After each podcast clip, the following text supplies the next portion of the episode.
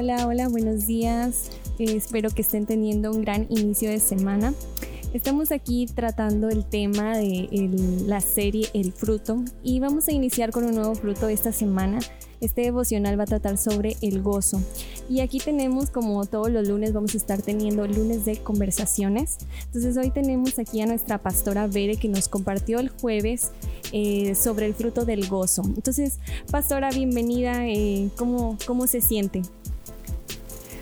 Hola, ¿qué tal? Bien, este, contenta de ser parte de este proyecto y de esta serie que será de mucha edificación.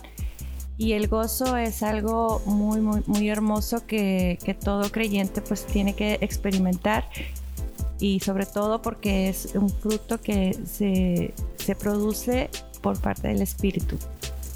Así es. Eh, pastora, platican, platíquenos perdón, un poquito más sobre Primera de Tesalonicenses 5.16 que nos compartía en, en el tema del jueves, sobre la característica de que el gozo tendría que ser una característica de un cristiano. Sí, en la palabra dice que Él desea que estemos gozosos siempre. Entonces, y nos habla que el gozo del Señor será nuestra fortaleza. Entonces, este, no podemos eh, separarnos de, esa acción, ¿verdad? De ese resultado que se da con la intimidad, porque sería como, como, mentir, mentirnos a nosotros mismos y, no reflejar ese, esa libertad que da el Espíritu Santo.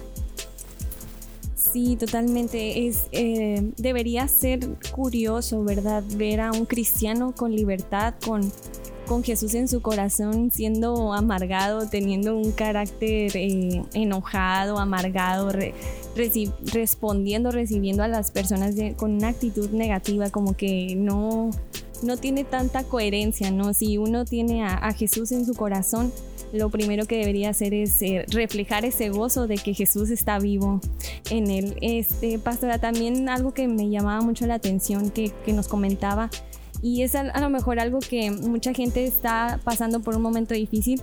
¿Y usted eh, cree que podemos tener gozo en medio de un momento difícil?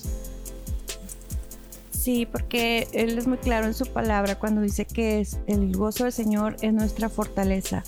Incluso, incluso también ahí está en la palabra de Filipenses, cuando que todos no sabemos ese versículo, que todo lo puedo en Cristo que me fortalece. Si tú te vas al versículo 11, puedes leer ahí que, que a través de, de, siendo vituperados y teniendo algunas situaciones difíciles, luego Pablo pudo expresar esto, ¿verdad? Entonces, él, después de experimentar dolor y sufrimiento y angustia, se produce también el gozo. Por eso dice, gózate en medio de la prueba. Sí, buenísimo, pastora. La verdad es que sí, si tú estás pasando por un momento difícil, el día de hoy yo quiero decirte, pastora, y yo queremos decirte, se puede tener gozo en este momento. Tú puedes tener el gozo de Dios, de Jesús en tu corazón en este momento difícil. Pastora, algo también que, que me encantó y es que no debemos basar, o más bien el gozo no viene de, las cosas materiales, ¿verdad? Viene de las espirituales. ¿Cómo, ¿Cómo es un poquito más esto? Platíquenos, pastora. Sí, si leemos ahí en Gálatas 5, 22 y 23, que nos habla acerca del fruto del espíritu, el cual, pues como, como tal lo dice ahí, es producto de tener una relación con el espíritu. Y la palabra de Dios también nos dice que el que piensa en las cosas del mundo, pues va, a anhelar eso mismo, ¿verdad? Pero el que hace las cosas del Espíritu va a buscar las cosas del Espíritu. Entonces, si este es un fruto dado por el Espíritu, se necesita tener esa comunión, se necesita tener esa intimidad y deleitarse en él dentro de ese mismo de esa misma eh, relación con Él. Si buscamos las cosas del mundo, sí nos van a dar una satisfacción, pero esta será momentánea, ¿verdad? Y, pasajera.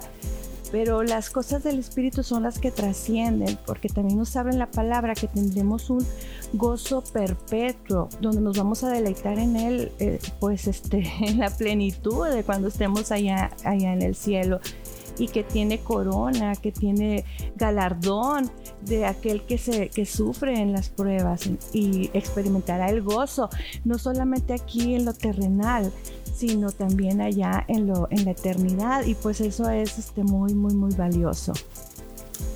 Wow, sí, sí. Y yo creo que podemos aprender a ser un poquito más felices. Eh, nosotros aprendiendo más bien a ser felices con lo, con lo espiritual que con lo terrenal. Yo creo que comencemos el día de hoy a valorar un poquito más, comentaba Pastora en, en, su predicación, a valorar el cielo, el amanecer, cosas que tal vez no tienen un valor económico, un valor físico.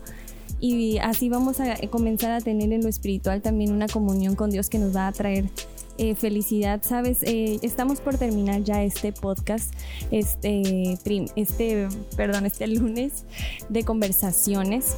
Y yo quiero invitarte, queremos invitarte a que si el día de hoy tal vez te levantaste, como dicen, con el pie izquierdo y tal vez algo te molestó en casa o simplemente tus hijos o tu esposo o tu esposa, te queremos invitar a que el día de hoy cambies eso por el gozo, ese enojo, tal vez esa incomodidad y permitas que Dios entre en tu corazón el día de hoy y siembre esa semilla de gozo que dará fruto muy pronto. Muchas gracias por estar con nosotros este día, te deseamos lo mejor eh, para el día de hoy y bueno, seguimos con esta serie El fruto.